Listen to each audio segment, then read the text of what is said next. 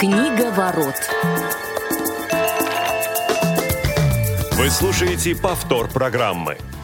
Мы рады всех приветствовать. Очередной выпуск программы «Книговорот». Сегодня четверг, 28 января. У микрофона Василий Дрожжин. Я рад приветствовать своих коллег э, Глеба Новоселова. Всем привет. И Федора Замыцкого. Друзья, привет. Да, привет, привет. Э, я остался должен за прошлый выпуск, так что сегодня пытаюсь, попытаюсь отговориться. Ну, да, поэтому мы сегодня с Глебом будем говорить совсем э, чуть-чуть, а все остальное время будет твое. А, наш сегодняшний эфир помогают обеспечивать Илья Тураев, Дарья Ефремова и Ольга Лапушкина. И также, друзья, сегодня, как всегда, мы ждем ваши звонки по телефону 8 800 700 ровно 1645 на skype-radio.voz и пишите сообщения в WhatsApp, SMS на номер 8 903 707 26 71. Ну что же, те, кто не видел анонс нашего выпуска, для всех скажу, что э, приурочен наш сегодняшний эфир к дате, которую в понедельник э, отмечают многие. Это день рождения Владимира Семеновича Высоцкого. Ему исполнилось бы 83 года. И действительно получается, что прошло практически такое же количество лет после его смерти, сколько он прожил. Вот. И, а, ну, наверное, в определенных кругах не утихают определенные дискуссии по поводу этой личности, ярчайшей а, творческого человека, который оставил огромнейшее наследие. Ну и сегодня мы поговорим, наверное, большей частью про тексты Владимира Семеновича и Призываю вас, уважаемые слушатели, также делиться своим мнением, а, может быть, какими-то любимыми произведениями, историей вашего знакомства э, с творчеством Владимира Высоцкого. Ну и сами мы, конечно, об этом также сегодня поговорим, поэтому пишите, звоните, друзья, будем рады. Ну и если вы не против, я предлагаю начать как раз э, с истории знакомства с творчеством Высоцкого, потому что у всех, естественно, какая-то есть своя история небольшая. Ну так э, вот в моем случае это произошло через кино, да, хотя, ну, может быть, не такое большое количество ролей было, Владимира Высоцкого в кино, но тем не менее один из, э, наверное, фильмов, который является классикой советского периода, да, место встречи изменить нельзя. Вот как раз э, тот образ Жглова, вот это первая моя встреча с Высоцким. И уже, наверное, спустя э, какое-то время да, там вертикаль и через этот фильм знакомство именно через с его музыкальной составляющей и Дальше уже какие-то пошли а, альбомы, записи, которые были у родителей, естественно. Вот. Ну и, и во многом, наверное, да, то, что э, у родителей был интерес, они являлись поклонниками, ну, являются поклонниками этого человека, это передалось и мне. Но я знаю, что далеко не всегда так происходит, да, не у всех а, родственники, ну, как бы напрямую любят что-то, что потом любим мы с вами. Поэтому, ну, давайте, наверное, узнаем, Федя, твою историю. У меня как раз вот то, о чем ты говоришь. Я, на самом деле, я, ну, как бы из очень простой семьи, во всех смыслах этого слова.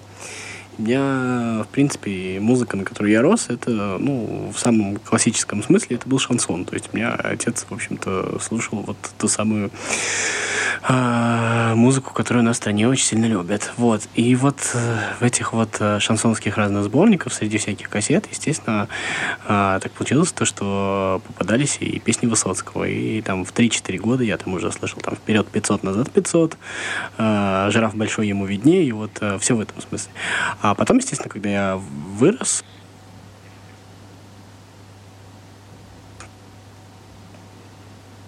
А, когда я вырос, меня, естественно, слегка ошарашило а, вообще то разнообразие, которое существовало.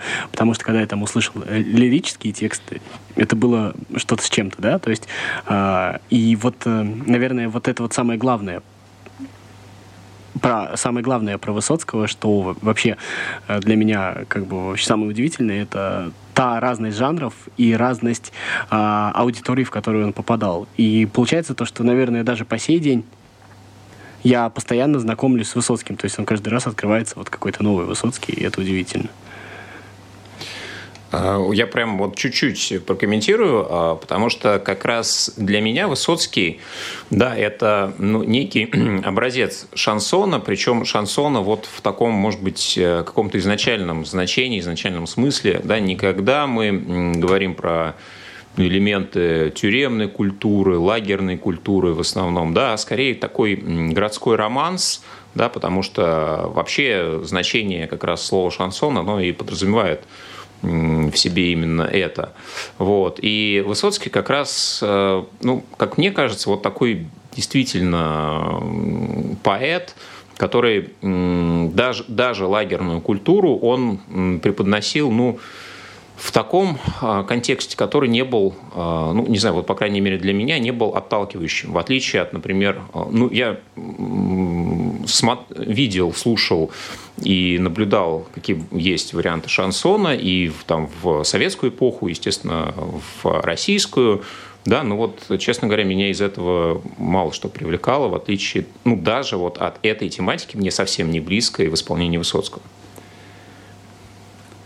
Вот, ну, я так понимаю, до меня очередь дошла. А, мне на самом деле очень сложно с одной стороны, а с другой стороны очень просто сегодня говорить. А, просто потому что сегодня, наверное, первый раз, когда мне вообще э, совершенно не, не пришлось ни секунды готовиться к эфиру, ничего не нужно вспоминать, ничего перечитывать. Вот. А сложно, потому что Высоцкий для меня это, ну, наверное, в какой-то степени что-то очень личное. А, для меня это действительно часть жизни, вот как, наверное, Федор говорил, а, часть абсолютно сознательной жизни. Вот сколько я себя помню, столько а, в моей жизни присутствовал Владимир Семенович Высоцкий. У меня дома, естественно, его слушали, были постоянные кассеты, вот эти катушки, огромные бобины, и, естественно, были все эти мелодиевские пластинки. И, э, разумеется, песни я многие знал с детства, и, в общем-то, до сих пор, наверное, огромное количество песен Высоцкого могу э, с любого места процитировать и с любого места продолжить. Э, и, ну, уж если говорить все-таки о личном, то для меня действительно Высоцкий в какой-то степени стал даже, может быть, каким-то другом, потому что были моменты в жизни, я думаю, у каждого бывают такие моменты, когда вот хочется послушать какую-то музыку, чтобы она помогла э, найти какой-то ответ. Да? То есть, когда э, внутри у человека какой-то раздрай, может быть, не все в порядке. Вот. И у меня в такие моменты часто э, бывало так, что я загружал себе либо в плеер, либо в телефон, либо просто, э, ну, то есть в любой носитель, на котором на, то, на тот момент слушал музыку, песен так под 100 Высоцкого, и э, слушал просто днями. Вот. И это очень часто действительно помогало найти какие-то ответы на те вопросы, которые ты себе а, сам пытался задать. Ну и а, продолжая тему того, там, шансон это или не шансон, как раз-таки я хочу сказать, что, наверное, феномен Высоцкого, его а, особенность заключается в том, что он вообще вне рамок его действительно можно отнести а, к очень многим жанрам, к очень многим направлениям. Он там будет себя прекрасно чувствовать, но это всегда будет немножечко вне, немножечко через край этого жанра, потому что, ну, вот Вася, Вася говорит, шансон – идеальный образец. А с другой стороны, посмотреть на его энергетику, на харизму, с которой он выступал, просто на любой концерт Высоцкого, да черт возьми, это почти рок-музыка. И не случайно многие рокеры считают Высоцкого своим и поют его песни, поэтому Высоцкий, он вне рамок, он вне жанров в какой-то степени. Я более того скажу, что на самом деле а, даже современные рэперы, во-первых, очень часто ссылаются на Высоцкого, и на самом деле не безосновательно, потому что в каком-то смысле а, вот а, тот случай, когда а, Э, высказывать какую-то мысль под незамысловатые аккорды и простую мелодию, в каком-то смысле Высоцкий был и родоначальником и этого жанра. Это, конечно, очень сильно притянуто за уши, но я думаю, что тоже имеет под собой основание. Ну вот, кстати, э, были критики, да, которые считали, э, что тексты сами по себе Высоцкого достаточно невыразительные, и если рассматривать их в отрыве от музыки, темперамента, исполнения, да, то есть вот как сборник стихов, если их изучать, то ну, вот, а, многие находили их достаточно посредственными. Но я просто вот э, пытаюсь вспомнить, какое количество каких-то крылатых выражений да, можно вспомнить именно из песен, и по сути, действительно, они существуют вне какого-то контекста, хотя многие из них вот, ну, ну, напрямую относились к вре ко времени, да, к каким-то событиям. Да, вот, не знаю, песня а, про то, что те, кто перед нами в очереди стояли, уже едят. Да, но она же ведь в целом отражает определенную эпоху и строй, но тем не менее она о таких социальных проблемах, которые все равно ну, как бы характерны для любого момента, для любой страны.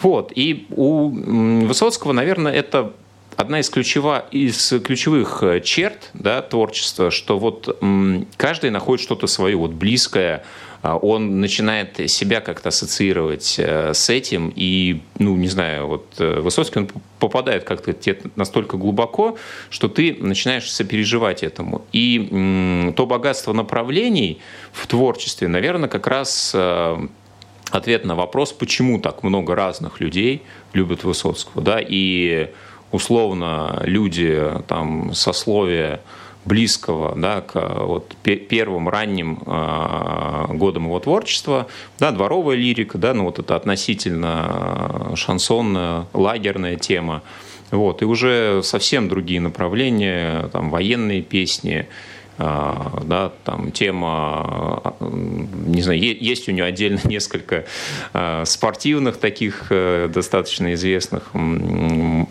песен, ну и уже более позднее творчество касаемо каких-то философских размышлений. Ну, очень, очень много разных слоев, да, и вот э, все это объединяется тем во многом, да, что тот герой проникает вот э, в каждого человека, да, так он ярко написан, да, какие-то моменты подмечены, э, вот мне кажется, здесь э, для меня Высоцкий, он даже больше, может быть, не не поэт, а он некий художник, который настолько четко рисует с помощью а, музыки, с помощью слов, да, то есть для него вот это э, его кисти краски, да, гитара, голос, а, текст, и из этого получается такая картина, которая вот тебе как-то западает в душу, да, у него нет какой-то там замысловатой рифмы, да, у него нет какого-то стройного слога, ну, про музыку, я думаю, что многие уже тоже говорили, ну, и голос тоже, э, ну, с точки зрения мелодии не являлся его сильной чертой, но вот все вместе создавало таку, такой вот образ, да, такой, как сейчас принято говорить, продукт, который, ну, вот, пользуется спросом и будет пользоваться спросом, наверное, очень долго. Ну, а, слушай, вот эти все разговоры о том, что поэт не поэт, художник не художник, наверное, это все до какой-то степени там критиканства, потому что это все так называемые профессионалы, да, потому что я, кстати, неоднократно замечал, что, допустим, человек, имеющий какое-то высшее музыкальное образование, очень часто начинает рассуждать о музыке не с точки зрения там здорово, не здорово, а с точки зрения, насколько это ново, насколько это свежо, насколько это вообще оригинально. То же самое э, начинают искать искать какое-то новаторство, не новаторство в стихах. Да какая разница, новатор он или не новатор был Высоцкий, да? То есть Высоцкий, ну, вот кто еще так скажет о России той же? Да? Я, скажу, я стою как перед вечной загадкой, перед великой досказочной страной, перед солно да горько кисло-сладкой, голубою, родниковой, ржаною и так далее. Ну, э, это можно цитировать до бесконечности, любой текст, любую песню, и э, ты правильно сказал, каждый для себя найдет что-то такое, что э, заденет его за живое, за самые, за самые тонкие струнки души. Ну, а поэт это или не поэт, какая разница, в конце концов, между поэтом и художником? Да, это человек, который создавал что-то такое, что трогало действительно всех. А, мне кажется, что тут вообще вот мы когда э, делаем в библиотеке, я делаю мероприятия каждый год, посвященные Высоцкому, и вот мы там поначалу, когда писали различные там пресс-релизы, что-то еще, мы там писали всякие там актер, поэт, еще что-то такое. Потом я просто бросил этим заниматься, я вот там сказал ребятам, которые за это отвечают, пишите просто и, фами- имя и фамилию, просто потому что а, на самом деле все это вообще ненужное определение, это ненужный хлам. Мне кажется, вот это вот Владимир, Владимир Высоцкий, его абсолютно достаточно. Это, это просто само по себе бренд и само по себе уже статус. То есть, а кто он там, это вообще без разницы. Что касается по поводу любви, мне даже иногда очень сильно страшно, потому что вот каждый раз, когда мы там делали какие-то мероприятия, еще раз, мне не нравилось в итоге то, что получалось, потому что с моей стороны все получается адски комплементарно. А я вообще считаю, что вот э, какой-то, когда ты... Даже вот наша сегодняшняя программа, скорее всего, мне по итогу не понравится, потому что она будет только комплементарной. Я просто внутри себя, э, ну, то есть я, я там, наверное, найду какие-то аргументы, еще что-то, но внутри я с ними ни с одним не соглашусь. То есть это будет тут, тут наверное, единственный случай вообще, э, вот в случае там литературы, все-таки для меня литература первичная, да, а, где я не могу найти а, то, то есть я не могу высказаться некомплементарно, то есть у меня язык не поворачивается. Вот э, э это достаточно редко со мной бывает, и мне кажется, это о многом говорит, ну, во всяком случае, в моем случае. Во всяком вот случае, это, наверное, да, и это, наверное, единственный случай, когда мы с тобой абсолютно ни по одному вопросу не, даже не сможем подискутировать. Да, да, конечно. Вот. И вторая история, это же еще и невероятная актуальность. Вот э, просто понимаете, вот мы каждый год проводим квартирники. И на эти квартирники, вот у нас сейчас э, в связи там, с эпидемией, у нас там ограничения, мы не можем пустить достаточное количество народу, нам сыпятся заявки. Нам сыпятся заявки нереальные. Нам сыпятся заявки от 16-17-летних ребят, которые приходят с гитарами, которые хотят петь. И ты думаешь, ну ладно, там 16-летние ребята сейчас придут, что они там споют, там, я не знаю, что-нибудь там, либо что-нибудь из баллад, либо что-нибудь.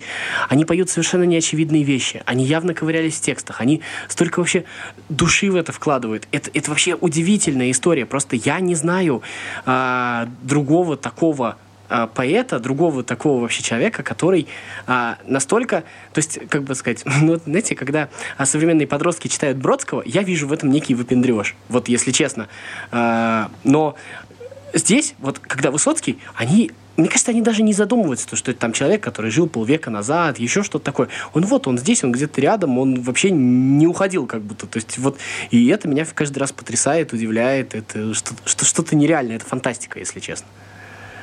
Есть у нас комментарии тоже от слушателей, пока, в общем-то, они в нашем же контексте высказываются. Елена Тесли из Челябинска пишет, что с детства слушает а, а, и песни Высоцкого, и радиоспектакли с его участием. А, скачала книгу «Черная свеча», но пока не прочитала. Также считает, что песни, актуальные на все время, является произведение про козла отпущения. Вот, и также выделяет песни Марины Владина, стихи Высоцкого. А, есть сообщение от, проф... от профессора Тихого. А, также он а, разделяет мнение, что Высоцкий у нас вне контекста существует, и в этом, в актуальности а, вне времени с ним может посоперничать Игорь Федорович Летов, по мнению профессора Тихого. Ну что ж, спасибо, друзья, и, э, пожалуйста, пишите, какие песни любимые для вас в творчестве Высоцкого, за что вы его любите, цените сегодня. Ну вот, кстати, если говорить как раз-таки о каких-то сторонах, возможно, которые у нас не будут столь комплементарны, я все-таки э, буквально два слова скажу. Есть э, одна сторона творчества Владимира Семеновича, которую я пока что освоить не смог. Это вот как раз то, что касается его прозы. Вот я не знаю, только ли у меня такое ощущение или нет, но вот как раз-таки проза, это и роман «Черная свеча» совместно с Млечиным, и э, роман о девочках у него есть такая, такое небольшое произведение. Вот как-то у меня никогда это не, не заходило. Вот, не знаю, может быть, еще время просто не пришло. У меня лежали они на книжной, ну, как бы, лежали в отложенных всегда, я думал об этом, но, но честно, я, наверное, так и никогда не решусь, если только мне не нужно будет как-то вот с точки зрения работы с этим столкнуться. Я, я не могу себе объяснить, почему. Просто как-то для меня, я, когда я вижу сверху Высоцкий и не вижу стихов, для меня это как-то мимо меня проходит.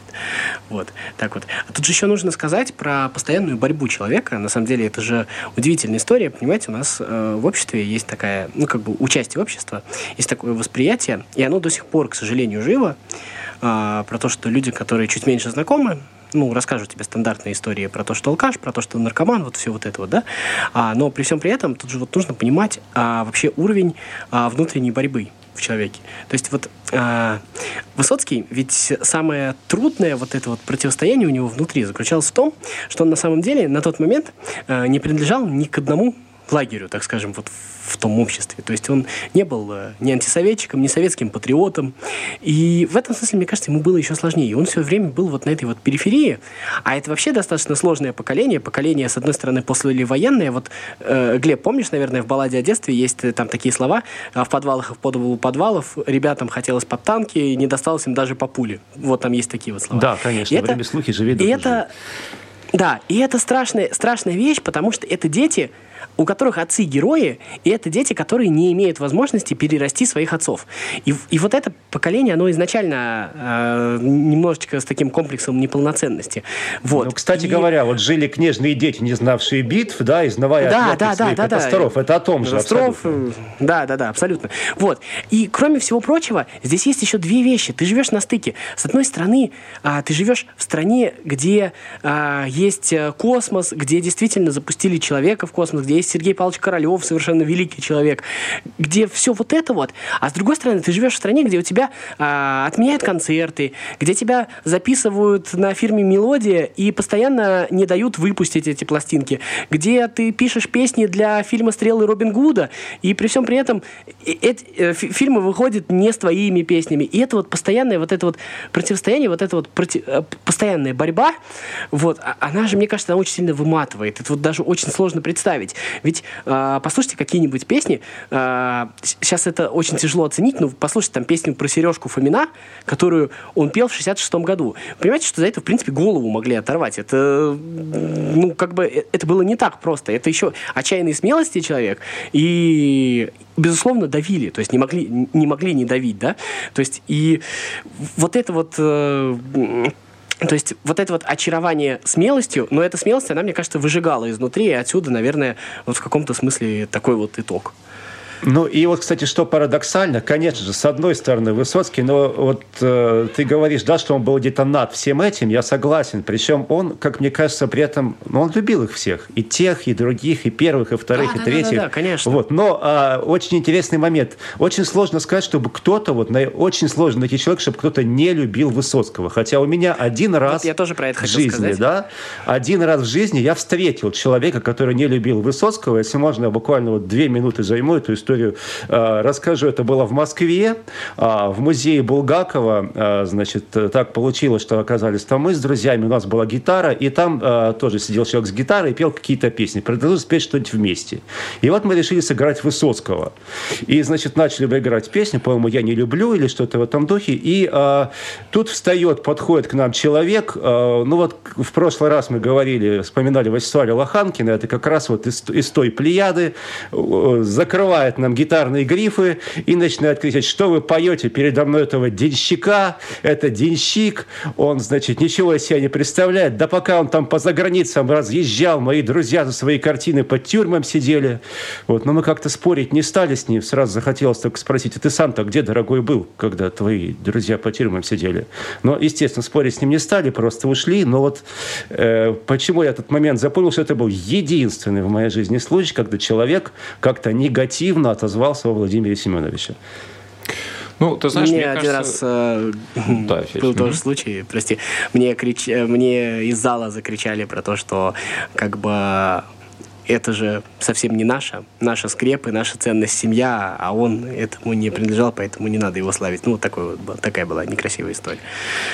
Ну, вы знаете, мне кажется, что сейчас, э, ну, все-таки Э, мне кажется, любовь э, к Высоцкому, конечно, э, наверное, еще получила определенный, ну, скажем так, всплеск, да, после того, как уже в открытую стали публиковаться многие вещи, да, но сейчас, как мне кажется, таких людей достаточно много, да, и вот то, что и Глеб, и ты, Федь, говорите про то, что таких людей встречаете крайне редко, я их вижу очень часто, да, то есть я ну, постоянно, э, ну, там, когда заходит в том или ином контексте речь про Высоцкого, про его песни, допустим, да, э, ну, человек говорит, ну, не знаю, меня не цепляет просто, да, то есть нет какой-то критики конкретной, да, нет э, протеста, нет вот ну, яркого какого-то и конкретного высказывания, почему ему человек не нравится, но он вот вне его культуры существует, вне там, его каких-то вещей. Да? То есть есть уже, а, я не, не говорю, что это поколение, но мне кажется, что таких людей все больше появляется, которых Высоцкий уже не цепляет. То есть они не пытаются, может быть, шагнуть на тот уровень, да, где как раз есть э, понимание у многих остальных. Вот, но, ну, не знаю, уже мне так кажется, да, и я просто по некоторым признакам в этом убеждаюсь, что, а, ну, наверное, время все-таки все-таки э, немножко размывает вот этот момент. Может быть, ну, вы со мной не согласитесь? Э, я возможно, в этом есть. уровень, это, наверное, естественно. Вот какой-то поколенческий, да, какие-то особенности. Либо, Федь, да, буквально да. два слова. Но опять же, Вася говорит о том, что люди просто еще до этого не дошли, да, то есть у них нет открытой неприязни. Я так раз говорил о том, что вот, чтобы человек прямо какую-то неприязнь испытывал и э, пытался именно как какого-то отрицательного героя представить Высоцкого, вот я такое встречал, ну, вот один раз встречал ну, в жизни. Вот, э, нет, там еще один момент. Безусловно, есть э, то, что время уходит, и, безусловно, там Высоцкий был секс-символом того времени. Сегодня, наверное, Высоцкого сложно представить с символом нашего времени. И это, Я думаю, он бы это, сам... наверное, нормально. Он бы перевернулся в гробу, если бы его назвали секс-символом. Ну, ну, я думаю, что это было. Я предлагаю либо, либо поговорить еще прям три минутки, либо что-нибудь прочитать. Например, можем с Глебом балладу о книжных детях прочитать, я думаю, сможем. Либо еще что-то. Как вы к этому относитесь? А, давайте э, еще один комментарий. Просто в первый раз не успел процитировать. Опять же, Елена из Челябинска э, в ответ на то, какая песня у нее любимая. Нежная правда в красивых одеждах ходила, принарядившись для сирых бладе... блаженных коллег. Вот, ну что, давайте, да, в финале, наверное, несколько процитируем. Ну что, кто начнет?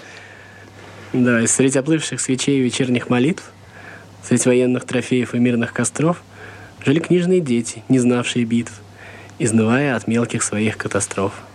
Детям вечно досаден их возраст и быт, И дрались мы досаден до смертных обид, Но одежды латали нам матери в срок. Мы же книги глотали, пьянее от строк. Лепли волосы нам на вспотевшие лбы, И сосала под ложечкой сладко от фраз, И кружил наши головы запах борьбы Со страниц пожелтевших, слетая на нас — и пытались постичь мы, не знавшие войн, за воинственный клич, принимавшие вой, тайну слова «приказ», назначение границ, смысл атаки и ляск боевых колесниц. И в кипящих котлах прежних войн и смут много пищи для маленьких наших мозгов. Мы на роли предателей, трусов и ут в детских играх своих назначали врагов. И злодея следам не давали остыть, и прекраснейших дам обещали любить, и друзей успокоив, и ближних любя, мы на роли героев вводили себя. Только в грезы нельзя на совсем убежать. Краткий век у забав. Столько боли вокруг. Попытайся ладони у мертвых разжать и оружие принять из натруженных рук. Испытай, завладев еще теплым мечом, И доспехи надев, что почем, что почем, Разберись, кто ты, трус или избранник судьбы, И попробуй на вкус настоящей борьбы. И когда рядом рухнет израненный друг, И над первой потерей ты взвоишь скорбя, И когда ты без кожи останешься вдруг От того, что убили его, не тебя. Ты поймешь, что узнал — Отличил, отыскал, по оскалу забрал. Это смерть и оскал. Ложь и зло, погляди, как их лица грубы, И всегда позади воронье и гробы. Если мясо с ножа ты не ел ни куска, Если руки сложа наблюдал свысока, Если в бой не вступил с подлецом, с палачом, Значит, в жизни ты был ни при чем, ни при чем. Если путь, прорубая отцовским мечом, Ты соленые слезы на ус намотал, Если в жарком бою испытал, что почем, Значит, нужные книги ты в детстве читал. Ну что, друзья, мне кажется, это достойнейшее завершение нашей программы. Спасибо всем, что слушали. Услышимся в следующий четверг. Повтор программы. Книга ворот.